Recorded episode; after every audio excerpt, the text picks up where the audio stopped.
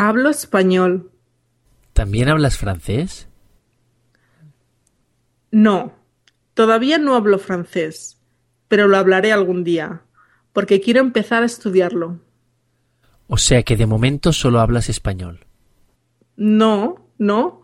Hablo otros idiomas, como el alemán, inglés, italiano, ruso, chino, coreano, japonés, sueco y un poco de portugués, aunque es algo confuso con el español.